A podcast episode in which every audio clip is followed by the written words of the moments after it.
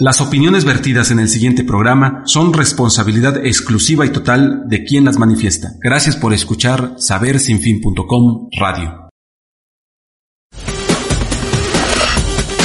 ¿Necesitas un disfraz original y divertido? Disfraces Puebla te ofrece accesorios, botargas, disfraces para carnaval, superhéroes, Halloween, disfraces navideños, payasos y mucho más a los mejores precios. Visítanos en la calle 16 de septiembre, 1303B, Colonia Centro, o llama al 246-4942.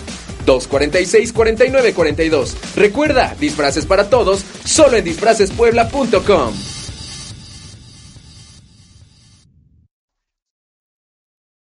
Amigos, radio escuchas y televidentes de la comunidad internacional sin fin, en donde nos sintonizan en todas las plataformas digitales, en todas las redes sociales, amigos de Baja California y el sur de Estados Unidos, donde nos sintonizan en esos lares del mundo todos los lunes de 8 a 9 de la mañana en señal retransmitida a través de CNR Televisión en televisión abierta y por cable. Los saluda su amigo de siempre, Mino de Blanca. Es un honor para mí estar en una emisión más de Faranduleando y algo más, donde cada ocho días tenemos a grandes artistas, grandes exponentes del arte, de la cultura, y hoy no puede ser la excepción.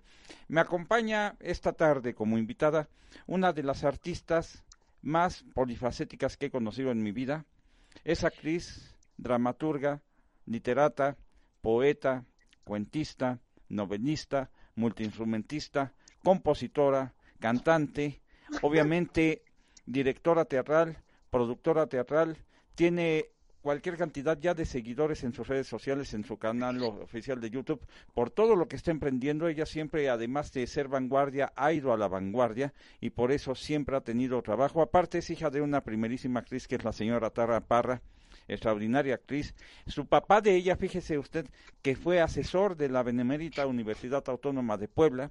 Su hermano es un gran músico que vive en París, Francia, y ella la recordamos todos como una gran villana, pero es un ser humano extraordinario. La quiero muchísimo desde hace 27 años, una de mis queridísimas amigas, mi hermanita querida del alma. Kenia Gascón, ¿cómo estás? Qué gusto saludarte y verte también y tan proactiva. Ay, pues muchas gracias. Pues fíjate que siempre me impresionas. Yo no sabía que conocieras también a mi padre. Siempre me sales con una gran sorpresa. Bueno, imagínate, ya después de 27 años. Oye, platícame que está haciendo un suceso en las redes sociales y en el canal de YouTube con todas las historias kenianas que te avientas, porque siempre eh, tú le pones que Chana, que Juana, que todo esto, pero yo digo, son las historias kenianas de Kenia Gascón. Pero fíjate que te corrijo, ya no estoy en YouTube. Mi nuevo canal está en Instagram. Me salí de YouTube porque fui hackeada hace varios años. Tú sabes que sí, efectivamente tenía mucho sitio en YouTube, en mis tres canales. Y de repente fui hackeada, tuve robo de personalidad y no me quedó más que quitar mis 500 videos que ya tenía producidos. Y entonces me pasé a Facebook. Y ahora que he descubierto IGTV en Instagram, estoy en Facebook y en IGTV al mismo tiempo. Ahora tengo dos canales mi canal público, en donde paso contenido, son mis mismas series de siempre. La, uno de mis personajes es Chana, otro de mis personajes es Cristina Pacheca, ¿no? Porque siempre está triste, pero siempre está Pacheca, ¿no? Oye, pero nada tiene que ver con nuestra amiga Cristina Pacheco, ¿verdad? No, fíjate que me lo han preguntado mucho. Pues curiosamente Cristina Pacheca también es la reportera de mi canal, pero cuando yo la inventé, no pensé en Cristina, a quien admiro mucho, por cierto, no tiene nada que ver. Tiene que ver más bien con la comedia y la tragedia. Esa mezcla entre la comedia y la tragedia. Es un personaje, a pesar de ser payasa, es un personaje trágico. Y es la conductora del canal. Entonces es muy bonito. La payasa es saxofonista. Y siempre me entrevista a mí y entrevista a mis personajes entonces ha tenido siempre mucho éxito, porque además pues siempre está deprimida, ¿no? Así es como habla, porque pues, sí, no deja de estar triste. Oye, ¿qué tanto identificado te sientes con ella, mi querida Kenita? ¿Mande? ¿Qué tan identificado te sientes con este personaje? ¿Es parte de tu vida? Porque tú siempre has sido alegre y siempre le has sacado a la tristeza talento, le has sacado creatividad, inspiración. ¿Qué tan identificada te sientas, pues, te sientes con este personaje? Creo que es mi alter ego ese personaje porque todos tenemos nuestro huequito negro ahí escondido en el alma, pero no lo dejamos ser. De alguna manera, pues sí, yo soy, eso lo heredé de mi madre Taraparra, que soy una mujer que ama la vida y siempre le doy la vuelta a las cosas para estar feliz. Pero de alguna manera, pues todos tenemos alguna vez momentos de tristeza, ¿no? Y entonces es como esa... He, tenido amigos muy negativos que sí ven la, la, vida negra de que aunque salga el sol, dicen, ¿por qué salió el sol? ¿no? Entonces es como la chava, sí, la típica chava negativa, que todo lo ve mal. Bueno, como un personaje que conocemos últimamente que siempre le echa la culpa al pasado y que siempre todo está mal por los otros, pues más o menos así es el personaje. Pero es muy divertido porque aquí este personaje, pues es la conductora del canal y es la reportera Te voy a comentar, ojo con los personajes que todo le echan la culpa al pasado y sobre todo cuando son personajes públicos, porque al fin y al cabo infiltran en el subconsciente colectivo del pueblo la circunstancialidad negativa dentro de la propia vida. Y pareciera que a veces a los gobernantes, a los políticos, a la gente que maneja los poderes, les interesara que el pueblo se sintiera triste, sufrido, amargado y demás. Apenas lo platicaba, por ejemplo, en relación al terremoto de los... Pues es parte de la religión, ¿no? Este rollo de pon la otra mejilla, lo que Dios diga. Nos enseñaron a ser, aparte de irresponsables, negativos, sin querer siempre es así, las canciones siempre son trágicas y este y sí así como que pues ni modo, es lo que me tocó, esta onda de cómo te va, este pues pues lo que Dios quiera, ¿no? Y así que dices a mí la verdad esa forma de ser a mí me repatea. Fíjate que apenas platicaba, bueno, y apenas pasé eh, adelante del municipio de Atlisco en Puebla, en el estado de Puebla, eh, muchas comunidades quedaron afectadas por el terremoto del 2017 y siguen sin ser reconstruidas, sin ser apoyadas y demás. Pues mira, ¿qué te digo, Mino? Si los inundados de Tabasco siguen sin ser auxiliados, y es el Estado de ya sabes quién. Claro. Pero te voy a comentar, fíjate que me decía una amiga, oye, ¿por qué está así esto? Y la, la respuesta que leí es que a los gobiernos les interesa que el pueblo se acuerde de sus tristezas que el pueblo se acuerde a veces de sus dolores, de sus golpes y eso, para que tengan, no tengan tanto que reclamar. Aparentemente tendrían mucho que reclamar, pero para que no tengan tanto que reclamar. Y sí es lamentable que estemos viviendo esa situación, pero creo que una de las grandes medicinas para el pueblo, para el ser humano, es el arte. Y creo que uno de los grandes médicos para el ser humano es el artista. Y por eso me congratula tenerte esta tarde platicando sobre lo que estás haciendo y sobre todo lo que has logrado a través de tantísimos años de trayectoria, Kenita, porque ya son años también que tienes impecable trayectoria artística. Ay, pues muchas gracias. Pues mira, te cuento, lo que estoy haciendo ahora es esto y ahí te va la nueva noticia.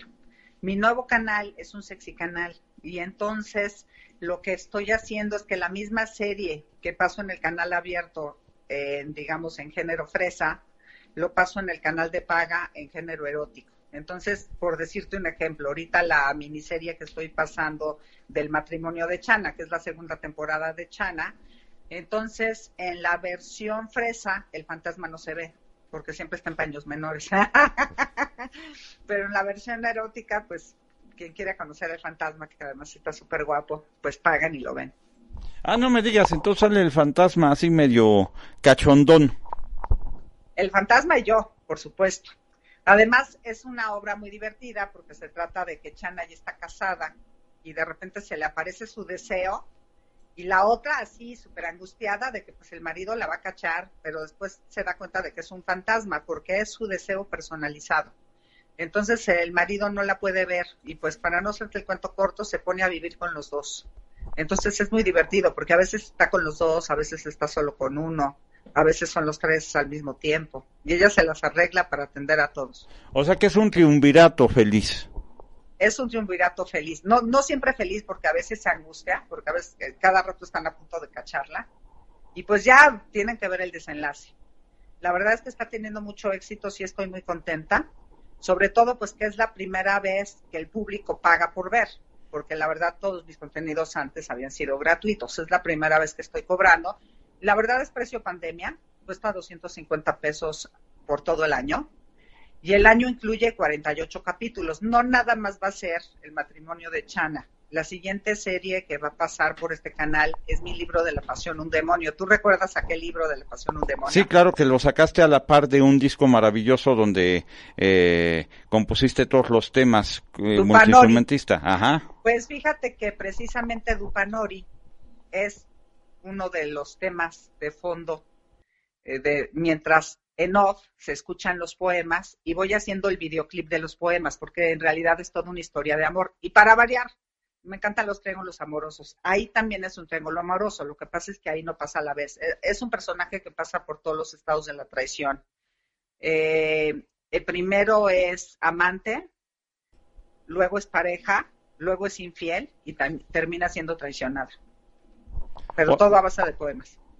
Oye, ¿cómo, llegó, eh, ¿cómo llegaron estas historias a tu mente? Siempre has sido muy creativa, siempre has eh, sido prolífica en tu creatividad pues artística. Fíjate que soy creativa, pero las ideas también a veces son cuestión de tiempo, son cuestión de años. Yo soy muy posesiva con mis ideas. Ya hay proyectos que me ha llevado años concretar. Por ejemplo, este, esta historia del matrimonio de Chana, Empezó siendo una obra de teatro con la cual concursé dos veces en dos concursos de dramaturgia. La primera vez fui finalista y la segunda vez me gané el premio de mejor dirección. En el segundo concurso de dramaturgia, Elena Garro, me gané el, primer premio de dirección, el segundo lugar como dramaturga y primer premio como mejor actriz, porque aparte actué en mi obra. Era un concurso muy padre porque ponías en escena tu obra y entonces calificaban tu obra concursé tres veces en ese concurso. La verdad, como dramaturga también he ganado premios importantes, eso me gusta. Claro, yo recuerdo mucho una obra que hiciste donde eh, me hiciste favor de invitarme ahí en el foro Pita Amor de Patricia Reyes Espíndola, donde llegabas y tú, ajá, mi voz, eh, llegabas eh, y te encontrabas a Kenia Gascón tocando la flauta y de repente entraba y actuaba y e, era ella y una botarga, un, un muñequito sacabas y entonces era Kenia Gascón el ser humano y Kenia Gascón la artista y era un diálogo maravilloso, era una dramaturgia extraordinaria eh, sobre el pensamiento del, del, artista y sobre el pensamiento del ser humano, sobre el pensamiento. No, y luego, la verdad esa obra la produje, es así como cada quien tiene su monólogo, mi monólogo era ese de mi voz y la produje cinco veces, sí la estrené, gracias a Dios que Patti Reyes Espíndola me dio eh, la oportunidad de inaugurar su teatro Pita Boar y además había, puse una exposición de los cuadros de mi cuñada, que es una pintora francesa maravillosa, pero la, monté cinco veces. Otra de las veces la monté en el Teatro de Robles, ¿te acuerdas? En el, en el bar Mascarada. Ajá, en el foro Germán Robles. Ahí daba este, dos horas de La Hora Feliz con un concierto de sax de dos horas de música de los años 60 a los 80. ¿Sí te acuerdas de ese concierto? Claro, maravilloso. Sí, pues fíjate que así es como han ido creciendo las, las historias. También como novelista soy tardada. No creas que soy una persona que sí hace 80 cosas a la vez. Sí hago 80 cosas a la vez, pero vaya, mis ideas eh, van puliéndose poco a poco. Por decirte, mi primera novela la empecé a escribir en el año 2000 y por fin la publiqué en el año 2005, La gramática erótica. Ahorita acabo de publicar Los caprichos del caos, que por cierto los invito a leerla. Está en las mejores eh, digamos, este, librerías online, que son Amazon, Google, ebook y Kobo. Google. Google, sí, claro. La novela se llama Los Caprichos del Caos y fíjate que para que la gente no ponga pretexto del precio cuesta un dólar. A mí me encanta regalar la cultura. Sí soy de esas, en ese sentido sí soy socialista. Digamos que a mí sí me parece que la cultura no debe de costar, porque de por sí cuesta mucho trabajo que la gente que quiera acercarse a la cultura y luego vas a cobrar 500 pesos por un libro, ¿no? Entonces, generalmente, sí. Pero, por ejemplo, yo en, en mis cosas comerciales, como en mi canal, pues sí estoy cobrando, porque la verdad es que de algo tengo que vivir. Entonces, en esas cosas sí cobro. Claro, oye, yo te recuerdo mucho con el monólogo de Mi Voz, que hasta lo presentamos en Puebla, en el Festival Internacional de Puebla, cuando produjimos la Semana Nacional de Teatro. Recuerdo que ese día fuimos Kate Barberi, Félix Greco, Enrique Gómez Vadillo, que en paz descanse, Javier Díaz Dueñas y no me acuerdo qué otros artistas más lo presentaste en el Teatro La Paz un viernes, un jueves en Puebla y, tuvo un éxito impresionante ese día tú has sido un encanto mío porque tú has sido uno de mis mecenas. He tenido la fortuna de tener muchos mecenas. Uno de ellos ha sido tú. Yo te estoy profundamente agradecida porque siempre me has promovido y con gran éxito. Gracias. Gracias porque es muy difícil. La verdad, el teatro es heroico. Eh, hacer teatro, la última vez que produje, perdí hasta la cabeza. La verdad es que siempre es un riesgo, siempre más bien pagas que ganas y las personas que nos dedicamos a la cultura y a promover la cultura, pues sabemos que es una labor heroica y cada día más, porque cada día los, los gobernantes le dan menos importancia y piensan que la persona nada más tiene estómago y no tiene alma. No, no se dan cuenta que el alma también tiene que ser alimentada. Y eso es pues muy triste. No, y te voy a comentar, ahora con las nuevas tendencias del teatro, obviamente por la situación pandémica del COVID-19 que está quejando al mundo actualmente y este año ha sido caótico sin duda alguna. Eso de presentar teatro en streaming, con todo respeto, yo respeto mucho a la gente que lo hace, que busca la forma de gasto, porque sí, eh, cuando se paraliza el teatro, se paralizan los conciertos, no solamente paralizas a los actores, paralizas a cualquier cantidad de gente que tiene que ver con el espectáculo, con el teatro, con el concierto, pues acomodadores. haciendo. Yo misma con mi canal, ahí me tienes, este, yo la verdad me siento limosnera cultural porque yo también con mi canal, ahí me tienes, abro la agenda y no hay de otra para vender suscripciones, ¿eh? Pero te voy a comentar. De la A a la Z, entra a mi canal, por favor, entra a mi canal, por favor, este, tengo que vivir de algo, tengo que vivir de algo. Y la gente, pues, ha sido bien linda porque gracias a Dios, pues sí tengo, soy, soy popular en las redes sociales. Fíjate que lo de las redes sociales se me dio sin querer porque yo soy una persona bastante tímida y las redes sociales te permiten eh, pues tener esta comunicación con tu público sin tenerte que enfrentar a esta timidez, porque es por medio de mail, es por medio pues de tu video que tú previamente grabaste solo en tu casa, ¿no? Claro sin duda alguna. Y te voy a comentar, eh, yo a qué me refiero, por ejemplo, tú estás creando contenido para las redes sociales, estás creando contenido para los canales virtuales, que eso es maravilloso. Sé de personas como Patricio Castillo que hizo una obra que tenía que ver precisamente con el COVID, eh, un médico, lo que pasó un médico, pero fue un texto maravillosamente escrito por Jaunani Ruiz, la mujer de Patricio Castillo, eh, y que fue precisamente para las redes sociales. A mí lo que me preocupa es que las obras teatrales, por ejemplo, se están presentando vía streaming y entonces, por mucho que quieras, no es lo mismo el texto teatral al texto virtual, que hay que saber diferenciar. Entonces, Pero tienes que adaptar bien, tienes que ser un buen adaptador. Fíjate que en ese sentido yo agradezco mucho pues haber estado en el diplomado de escritores de Televisa, que la verdad era un gran diplomado dirigido por Cuauhtémoc Blanco, el homónico del futbolista.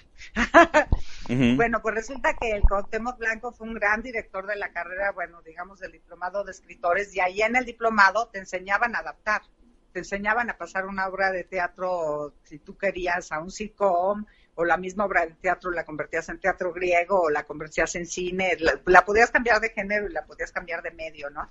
Y yo ahí aprendí a hacer unas grandes adaptaciones. Y la verdad es que yo sí, pues soy más dramaturga, pero adapto mis contenidos dramatúrgicos a hacer los miniseries. Hace cuenta que yo escribo una obra de teatro y luego la convierto en miniserie de capítulos de cinco minutos. Pero ¿qué es lo que hago? Es que yo aprovecho el lenguaje visual que tiene la cámara. Si tú quieres, yo creo que el defecto es ese, porque la dramaturgia es más verbosa. Y si tú la pasas tal cual, y no aprovechas el lenguaje visual, pues estás desaprovechando el lenguaje visual que tiene el cine y que tiene el video, ¿no? Sí, claro, y a eso me refiero. Eh, realmente muy pocas obras de teatro logran eh, el contenido visual, auditivo, creativo y demás eh, para hacer en streaming. O sea, es muy difícil. Los actores dicen, bueno, pongo dos cámaras, una del lado derecho, otra del lado izquierdo, grabo la obra que estoy haciendo y la transmito en vía streaming y yo digo, pues no, no está dando el efecto. Para empezar, se tiene que editar. Hace cuenta que yo cuando mandaba a filmar mis obras, porque las eh, hubo una época de la vida que las tenías que filmar para después tener tu demo de tus obras, y pues yo las mandaba a filmar varias veces y al, camarógrafo le decía, ya que hazme Microsoft, ya que es no sé qué, y después yo por eso soy tan buena editora, porque llevo tiempo haciéndolo. Entonces luego yo editaba mi obra, porque si no le editas así nomás eh, en un plano total, pues se va a ver horrible, la verdad. Porque para allá este, ponerlo, como tú dices, en un programa, pues no nada más pasarlo en vivo y ya, y los dos actores allá a lo lejos. Tienes que, que saber que en ese momento la tasa es importante porque ahí está el veneno, por ejemplo, en las criadas, ¿no? Obviamente en la obra de teatro, pues manejas de alguna manera la tasa para que le dé importancia a que ahí esté el veneno, pero si tú lo vas a pasar a cine, es muy importante estarle haciendo close-ups a la tasa, por ponerte un ejemplo burdo, ¿no? Sí, sin duda alguna. Oye, Kenita, ¿qué tanto tiene que ver teatralmente, dramatúrgicamente, poéticamente, la vida de Kenia Gascón con los personajes que creas. ¿Qué tanto es Kenia Gascón en cada personaje o en el personaje principal o en el personaje? Eh, Muchísimo. Yo soy completamente stanislavskiana, yo soy vivencial, pero al mismo tiempo nada. Porque es como decía el otro día Javier Velasco, el, el gran escritor de Diablo Guardián, uno como escritor sí se basa uno en su vida. Por decirte, mis personajes todos son de clase media, todos tienen conflictos que a mí me pasan, como, es decir, el miedo al rechazo, el abandono, la timidez, la torpeza, yo qué sé, conflictos que emanan de mí. Y siempre me baso en alguna anécdota que digo, ay, mira, cuando yo sufrí por, porque me pasó tal cosa, y de ahí me baso. Pero luego el personaje no es genia, es un personaje que nace y se empieza a mover para otro lado que no soy yo y lo dejo fluir y lo dejo ser y no me caso con la idea de que es mi vida y que entonces no, porque no, no fue así, esto no me pasó. No, lo dejo fluir y al final se convierte en algo que no tiene nada que ver conmigo, pero sí surgió de mí. Por ponerte un ejemplo, la, la obra esa que tuviste de mi voz, te voy a contar cómo nació. Me habían pedido en la SOGEM una obra y que tenía que tener poemas y tenía que tener al mismo tiempo pues acción dramática, ¿no? Y entonces no se me ocurría nada y todas las historias que yo escribía eran super cursis y eran así que decía, no, no lo estoy sintiendo, no viene de mis vísceras, realmente no, no estoy sufriendo. Y entonces en ese momento yo salía a cenar con un amor platónico y que yo tenía esperanza de que ese amor platónico sí iba a ser real. Y todo resultó un fiasco porque empezó a besar a otra. Y entonces resulta que yo estaba sufriendo horrible y me moría de ganas de ir a llorar al baño. Y entonces agarro mi bolsa, me meto al baño para poder llorar la tragedia y en eso abro los ojos y me había robado la bolsa de otra señora que estaba ahí, imagínate. Y me empiezo a cagar de la risa, porque así es como, o sea, yo sí siento que la comedia uno nace comediante, porque uno es así, uno es torpe, uno es cómico, y así me pasa a mí, o sea, yo sí doy risa en la vida real y la verdad te soy honesta, pues no es tan padre. Oye, ¿qué pasó con la bolsa ese día? Este, regresaste, pues oiga señora. De repente abro los ojos y me doy cuenta que me había robado sin querer la bolsa de una señora que yo ni conocía. Y entonces empecé a alucinar y ahora van a decir que soy ladrona. Nada más falta que salga y que me digan que faltan unas joyas que estaban metidas en la bolsa. Y entonces ya se me olvidó la tragedia y ya salí así, ya sin llorar. y ya así como que, disculpe, aquí está su bolsa, ¿no? Apenadísima, ¿no? Oiga, por, por mi... Apenadísima, ya se me olvidó mi drama de si era platónico no era platónico, ya toda la noche así de, la señora se habrá dado cuenta, le falta algo, ya sabes, así la paranoia. Y total, hace cuenta que llega a mi casa cagada de la risa y de repente dije, ya tengo ahí la obra. Y entonces, por eso hay una escena donde dice, donde está hablando con el personaje y le dice, drogadicta yo, si, salió con los ojos rojos es porque me fui a llorar al baño y, no quería que se dieran cuenta. Y el cuate agarra y le dice que sí es marihuana, ¿no? Pero eso no sucedió en la vida real. Eso ya, el chiste yo lo inventé después, ya que estaba yo cagada de la risa de, la circunstancia. Dije, aquí está mi obra de teatro. Y en esa noche escribí la obra. ¿Qué te dijo la señora? La, la señora no dijo nada, mi cuenta se dio, no pasó nada mayor. Pero gracias a, que yo soy paranoica, entonces todo el tiempo estuve lucubrando mil historias de, qué pudo haber pasado si la señora esa me hubiera hecho un pancho. O sea, en realidad todos los que estaban presentes no estaban viviendo mi fantasía, ni se dieron cuenta que ese era mi amor platónico, ni se dieron cuenta que yo sufría. Yo creo que seguramente ni se dieron cuenta que lloraba, ¿no? Y yo creé mi propia telenovela en mi cabeza porque así soy de fantasiosa y de paranoica y entonces gracias a eso se hizo una obra. Gracias a eso lograste una obra. Y así han surgido casi todas tus obras, ¿verdad, Genita? De cosas. Así sucede, así sucede, porque uno está medio loco y entonces te van pasando situaciones súper extrañas. Por ejemplo, mi novela, yo, la verdad, siempre me pasa mucho, y me pasó desde chavita, el rollo entre la realidad y la fantasía, qué es verdad y qué es fantasía. ¿Qué me imaginé por mi, por mi carácter paranoico? Eso pues me hace tener un carácter cómico en la vida real. Y, yo no me había dado cuenta que yo era una gran comediante hasta que de repente cuando empecé a estudiar, pues en el diplomado de, escritores de Televisa, pedían una tragedia y yo llegaba con una comedia, y pedían un melodrama y yo llegaba con una comedia. Porque en sí mi personalidad es cómica. Y antes me molestaba de que ya se rieron de mí otra vez, pero ¿por qué se ríen? Y después comprendes que tú eres así. Tú eres, a todo le, das la vuelta y le, ves ese beat cómico ese ojo que es como una lupa, es como si tuvieras unos lentes que tú todo lo ves de esa manera, ¿no? ¿En qué momento te diste, pues.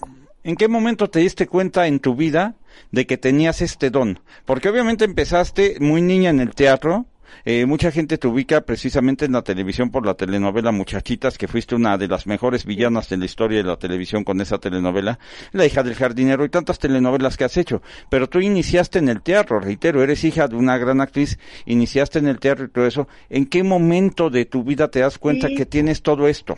Muy tarde, fíjate que de, desde, de hecho, de niña también hice puras tragedias y después cuando pues estudié con Adriana Roel y, y todo el tiempo que estuve en la compañía de teatro, pues me tocaba hacer puros papeles intensos de asesina y de loca, pero puros papeles serios, no más bien melodramáticos. Y como soy buena actriz, pues también lo sé hacer, ¿no? No es de que, no es de que esté haciendo yo algo serio y la gente se muera de la risa, no. Me di cuenta cuando estaba en el diplomado de escritores me hace cuenta que yo todo lo que llevaba sí cumplía con que fuera melodrama, pero al mismo tiempo la gente se moría de la risa. O me decían, te lo tienes que pasar a tragedia griega y yo lo hacía tragedia griega, pero al mismo tiempo la gente se moría de la risa. Entonces me di cuenta de ese don y después analizándome me di cuenta que esto de yo ser cómica en la vida real, pues me da esta cosa de, vaya, yo no me tengo que esforzar por ser comediante, soy comediante, punto. Eh, como escritora. Ahora, también sé ser trágica, por decirte, mis poemas, y eso era lo bonito, no sé si te acuerdas del monólogo de mi voz. Mis poemas son muy, muy dramáticos. Entonces hice unos cortes brechtianos en donde yo estoy contando la comedia y de repente se rompía, se quedaba como congelada la escena y yo salía y decía mi poema dramático y después seguía la comedia. Entonces era muy bonito estos rompimientos brechtianos entre la comedia y estos solos dramáticos, ¿no? Donde el personaje sí se está tomando en serio porque aunque toda la gente o no se dé cuenta o les dé risa, el personaje sí lo está sufriendo y el personaje sí, al personaje sí le está doliendo. Y a mí me gusta ese tipo de comedia, no me gusta la comedia del pastelazo de, ay, no te eché merengue a la cara. No, esa comedia me parece muy superflua.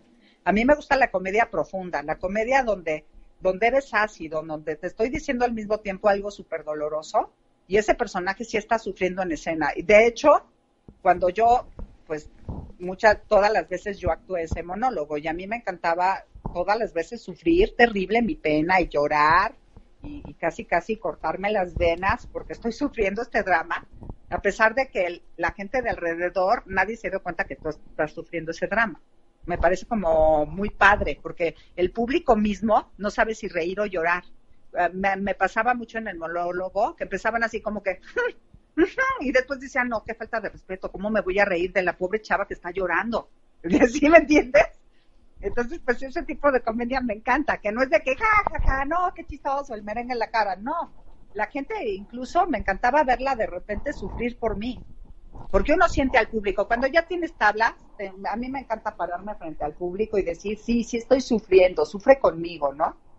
Involucrarlos en mi sentimiento, eso me encanta. Y fíjate que hay algo, la comedia debe ser lo más serio, o sea, el actor no, o el personaje no puede estarse riendo, el público se ríe de la situación que está pasando el personaje, ya sea el público sea presencial, omnipresencial, porque hay, hay, público que va conociendo la historia de acuerdo a cómo se va desarrollando y eh, hay obras donde el público conoce la historia de acuerdo a cómo se va desarrollando y hay obras donde el público ya conoce la historia completa, o sea, ya sabe lo que va a pasar con el personaje, pero el único que no lo sabe es el personaje.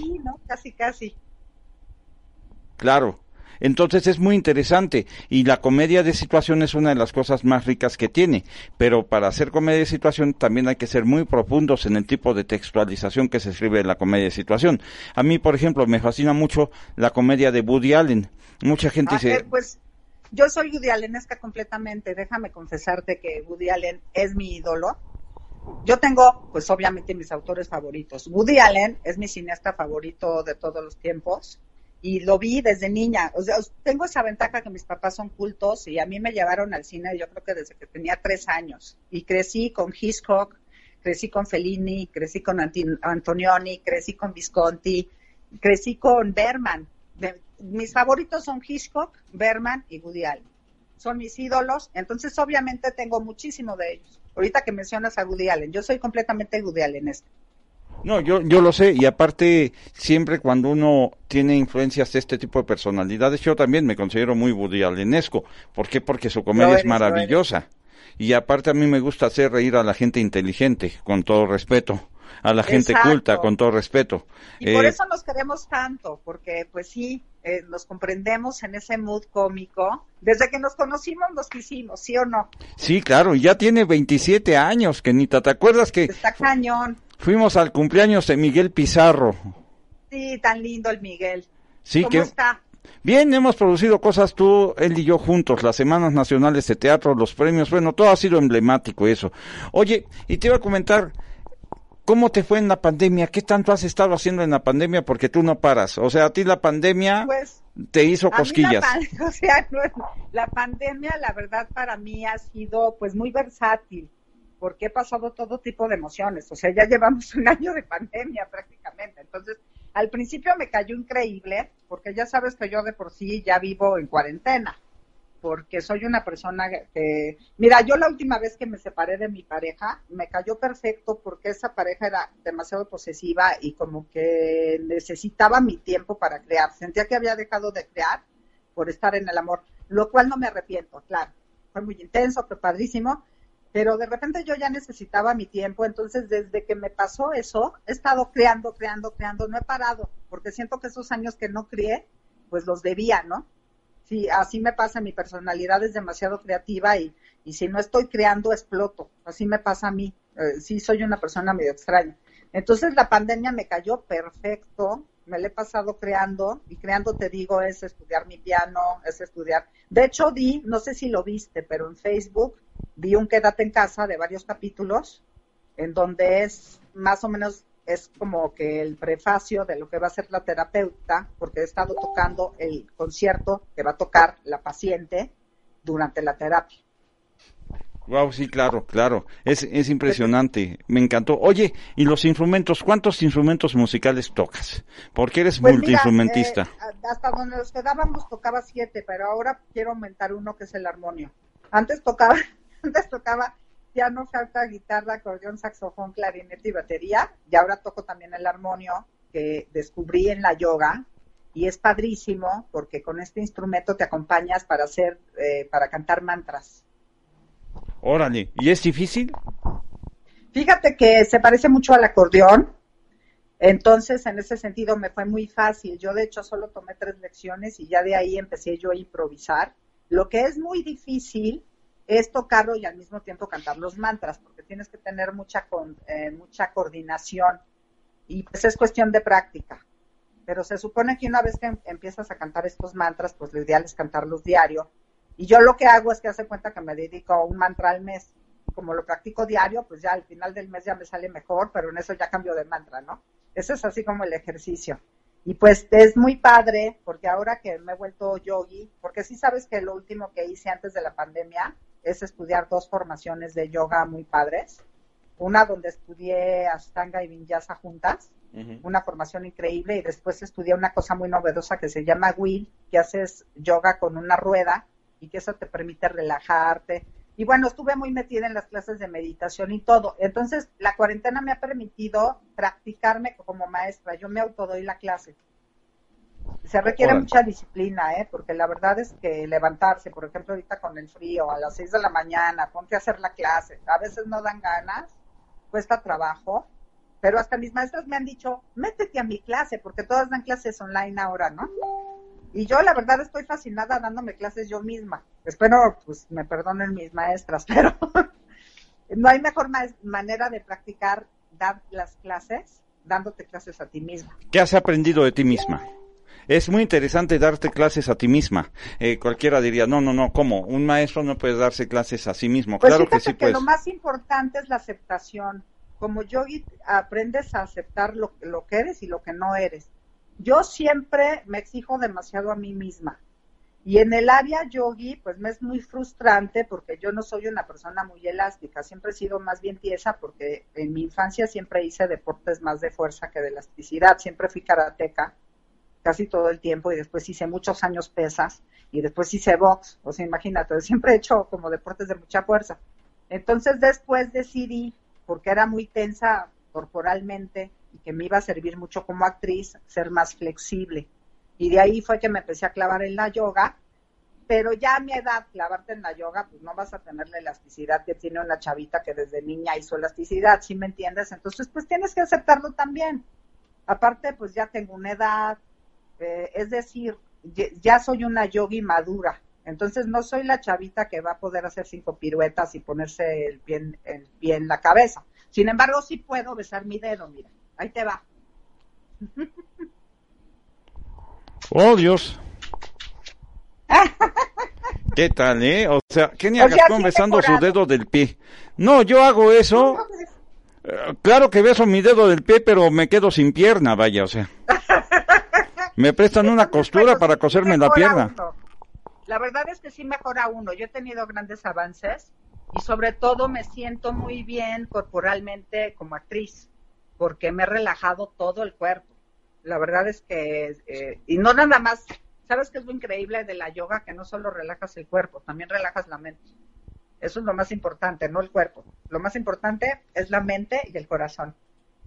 Claro, y sin duda alguna, yo creo que eh, de acuerdo a la vida que tenemos los seres humanos, bueno, todos somos seres muy pocos alcanzan la cualidad de ser humanos, pero de acuerdo a la vida que tenemos los vivientes, eh, las personas, pues creo que sí deberíamos de practicar muchas técnicas orientales, deberíamos de practicar muchas cosas que nos hagan crecer como seres humanos a diario, porque sin duda alguna, si el mundo está como está, es porque no tenemos el buen hábito de practicar cosas que nos hagan crecer como seres humanos. Vivimos casi casi peor que animalitos, porque tú te das cuenta que un animalito sabe lo que quiere, sabe lo que busca, etcétera. No conozco un perro callejero que se haya muerto de hambre. Perdón que lo diga como va, pero no he conocido un perro callejero que se haya muerto de hambre. Y sin embargo el ser humano se está muriendo de hambre. Nos estamos permitiendo no crecer como personas a diario. No, y de lo que te digo es que uno pues no se da cuenta que el alma también necesita alimento, no nada más necesitamos llenar el estómago, necesitamos llenar el alma y el alma sí se llena con cultura, el alma se llena con arte y el alma se llena con educación. Para mí también es muy importante la educación y, y la autoeducación es importante. El hecho no nada más es ir a la escuela, sino la verdad yo te digo, yo me siento muy privilegiada porque sí tuve a unos padres que me inculcaron el autoconocimiento. Entonces, aunque ya hace años que ya dejé la escuela, pues yo sigo aprendiendo todos los días. Todos los días practico mi armonio, todos los días eh, canto una pieza nueva, pongo una pieza en piano, o sea, siempre estoy poniendo piezas nuevas. En, sobre todo lo que más toco siempre es la flauta y el piano y la guitarra, son como mis instrumentos base. Y pues siempre los toco. El piano lo, to lo tengo que tocar por lo menos una hora diaria y la flauta media. Y la guitarra sí son tres veces a la semana, no, no la toco tanto. Y ya los otros instrumentos son secundarios, la verdad, son por encargo. Hace cuenta que me dices, oye, quiero que vayas a dar un concierto de sax, pues sí te digo, dame un mes y me pongo a tocarlo así en chinga un chorro de horas y ya adquiero el nivel para volver a tocar. Porque uno no puede estudiar este a menos de que nada más tocara mis instrumentos, pero agrégale que ahorita mi actividad principal es hacer videos. Entonces lo que hago diario es filmar, editar, escribir mis series, a eso me dedico ya. La música, digamos que está en segundo plano, porque aparte soy novelista. Entonces, y, escribir una novela, primero la pienso meses y de, o años a veces, y después, pues tienes que escribir diario también el oficio de escritora no es de que, ah, yo se me ocurrió que quiero ser escritora y voy a escribir y nada más escribo y después cinco años nada. El oficio se va haciendo con la práctica. Tienes que escribir diario, tienes que escribir diario. Si, si no, pues nunca vas a ser buena escritora, ¿no? Claro, oye, y aparte, Beethoven es tu compositor favorito. He escuchado conciertos de flauta que das de música de Beethoven, maravilloso. Pues fíjate que Beethoven ante todo lo toco en piano y mis sonatas favoritas pues son Claro de Luna y La Patética. Y entonces, como me gustan tanto, pues no las dejo de practicar porque son sonatas muy complicadas y si las dejas de practicar, pues se te olvida. Otro de mis autores favoritos pues es Chopin y el, el que sigue es Schubert. Fuera de esos tres, puedo no tocar, puedo si quieres no tocar, pero esos tres siempre los tengo que estudiar porque como son complejos, se me olvidan pronto. Fíjate que Chopin, por ejemplo, mucha gente no sabe, una de sus polonesas famosísimas, mucho tiempo fue el himno de Polonia, hasta antes, hasta antes de que Joseph Bern, el famoso capitán polaco, el famoso coronel polaco, eh, hiciera, el general polaco, perdón, Joseph Bern, hiciera lo del nuevo himno y todo esto. Y bueno, Beethoven, tú, yo siempre lo menciono en alemán, Beethoven, eh, Tú mencionas la sonata Claro de Luna, es la sonata número 14 de, de Ludwig van Beethoven y mucha gente no sabe. Eh, si yo he escuchado una canción o una obra clásica que reúne mucho de los ritmos o de los géneros que se escuchan actualmente en la música, es precisamente la sonata número 14 de Beethoven. ¿Por qué? Porque tiene una genialidad rítmica esa sonata desde lo clásico hasta lo español. Para pa pa pa pa pa pa pa pa pa pa pa pa pa pa. Eso es muy español. Exacto. Y, es que fíjate que cómo todo se relaciona. Por ejemplo, eh, yo de repente estaba tocando otra sonata de Beethoven, la 47 número 2, y de repente le dije a mi maestra, oye, esto parece guapango. Y me dijo, pues es que tú no sabes que de repente hubo muchos polacos que vinieron hacia acá y, y hubo gente de, pues europea que vino hacia Veracruz. Y entonces, por eso es que la música polaca se parece a la veracruzana. Imagínate. O, a la misma música norteña.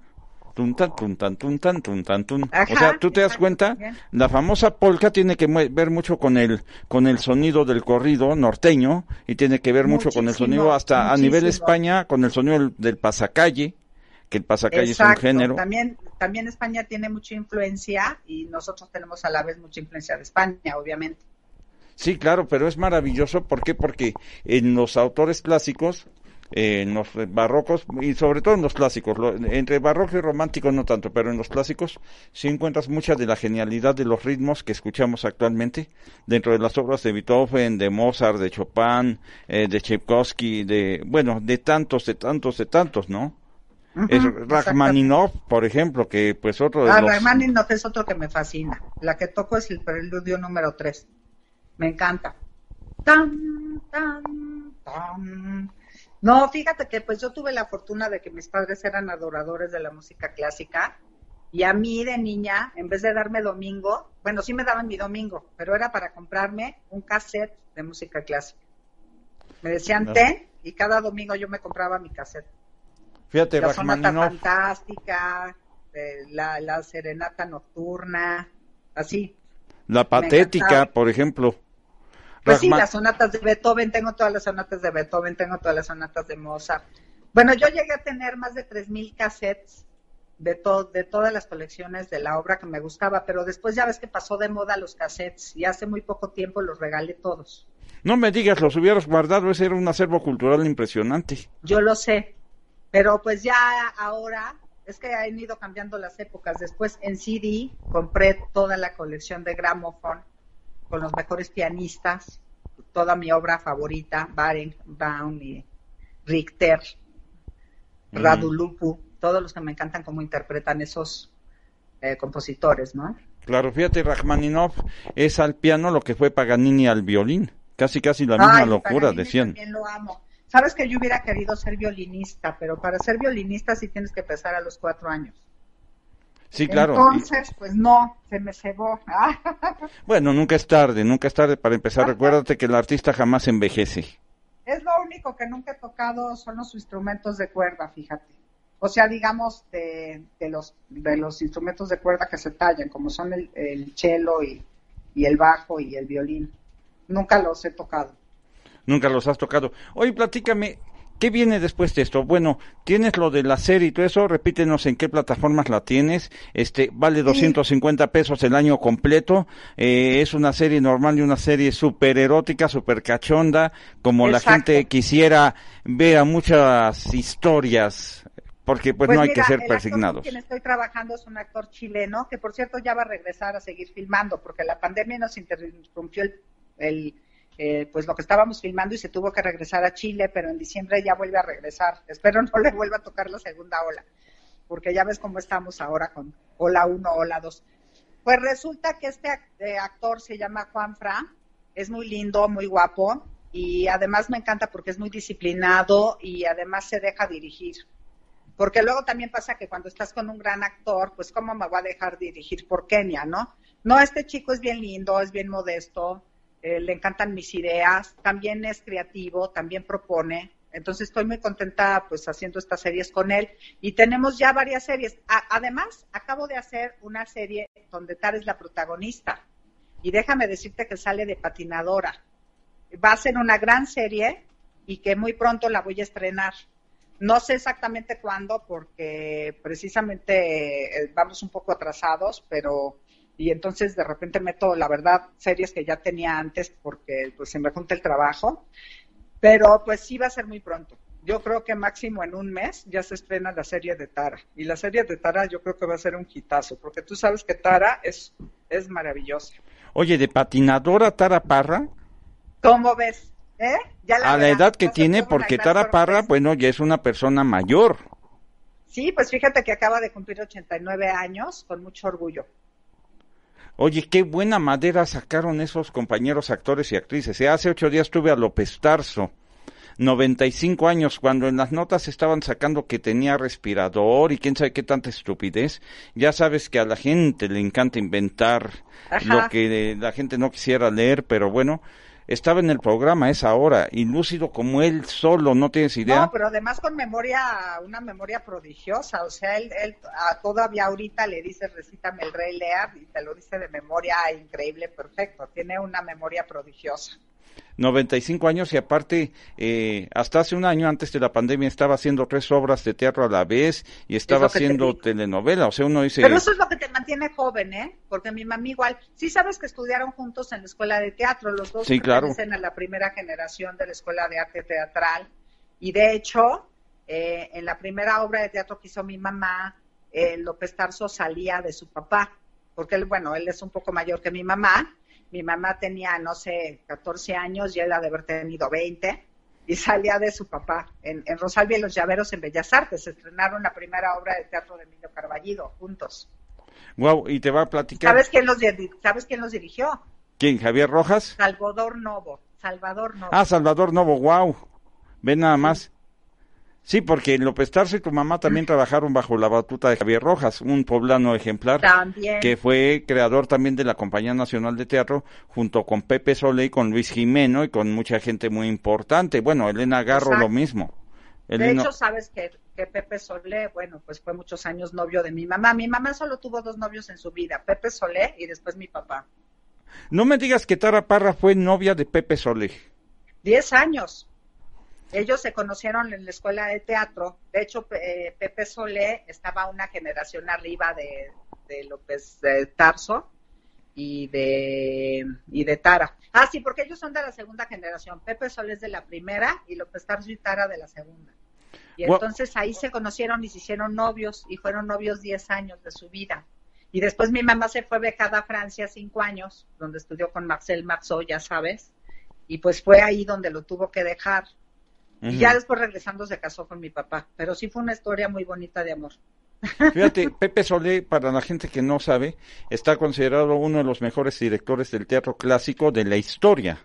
De hecho, Pato Castillo le decía a Pepe Solé, oye, Patricio Castillo, el primer actor, le decía a Pepe Solé, oye, Pepe, te voy a poner una cámara enfrente y quiero que nos platiques todo lo que sabes de teatro clásico y todos tus trucos para dirigir el teatro clásico, porque Pepe Solé, de hecho, se llevó el premio este Stampolcus de, del teatro a nivel Grecia, que es el, el laurel más, más eh, consabido del teatro griego. Y aparte, bueno, él fue presidente del Instituto Internacional de Teatro por parte de la UNESCO, o sea, por parte de la Organización de las Naciones Unidas. Y bueno, mi mamá fue directora de la Escuela de Teatro en el momento en que Pepe Solé era director como de Bellas Artes, todo.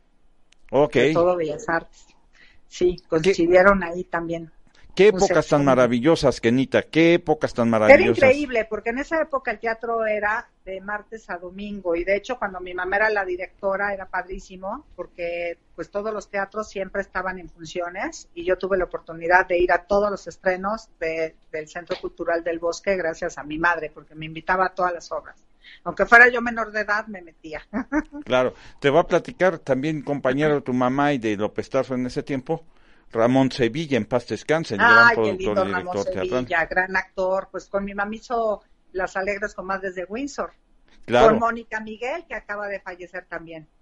No, hombre, qué, qué historia. Ramón Sevilla, pues uno de los principales productores del teatro infantil también, un hombre que apostó toda su vida también por el teatro, y que él me platicaba cuando llegó López Tarso por primera vez a hacer un casting o a hacer la prueba para la escuela de teatro, el director le dijo, no, tú no, tú no sirves, Ignacio López y López, tú no sirves, no tienes ni figura, no tienes ni cara, no tienes ni talento ni nada, y ve nada más, el director que se lo dijo creo que apostó a la contrariedad, al grado de que latinó a lo que ha sido la magnificencia histriónica de López Tarso y de toda esa gente que surgió de ese tiempo. Pero bueno, hay camadas de, con, buen, en el buen sentido de la palabra, camadas de grandes actores como Kenia Gascón, Arcelia Ramírez, Luis Felipe Tobar, Miguel Pizarro, Alejandro Tomasi, Roberto Sosa, Gabriela Ruel y tantos y tantos actores que dentro de unos años van a ser una Tara Parra, una Ana Ofelia Murguía, una Ofelia Gilmain, un López Tarso, un Lorenzo de Rodas, de su generación por todo lo que están apostando y tú eres una de ellas, mi querida hermana Kenia Gascón. Ay, pues muchas gracias, Mino, y pues tú también ahí seguimos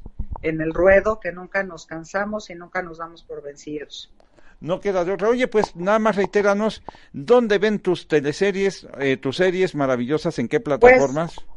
yo les recomiendo que lo vean por IGTV, en Instagram, mi, mi canal gratuito es Kenia-Gascón, y el canal de paga se llama Sexy Kenny TV. Pero antes de inscribirse, lo que tienen que hacer es, escribirme un mail a escritorakenia.gmail.com para decirme que se quieren inscribir y yo ya les doy los datos de depósito para que paguen su anualidad y ya me dicen con qué nombre van a entrar para que los acepte, porque la verdad es que mucha gente me quiere seguir y si no han pagado los rechazo, ¿eh?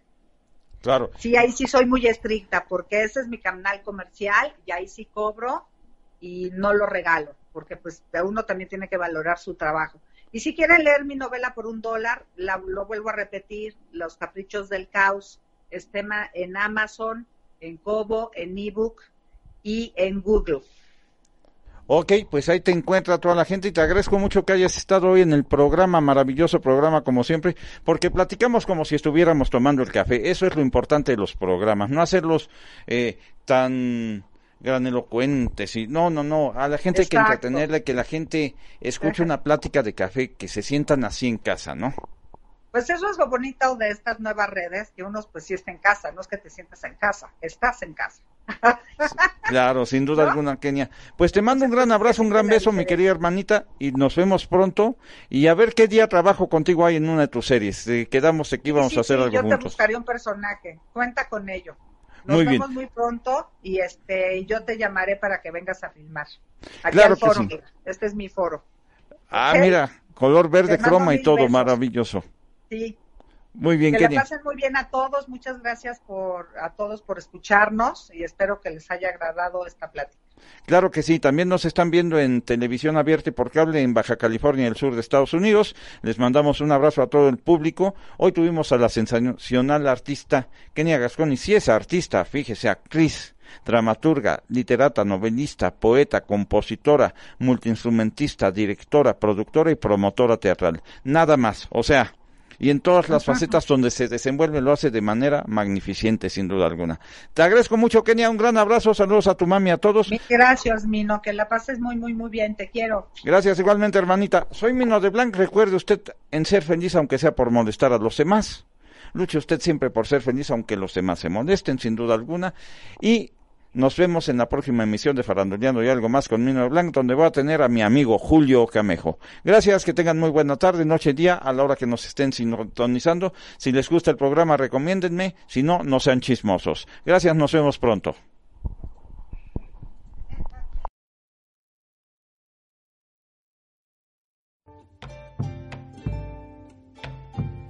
Hola, estamos en Señal Internacional de Saber Sinfín.com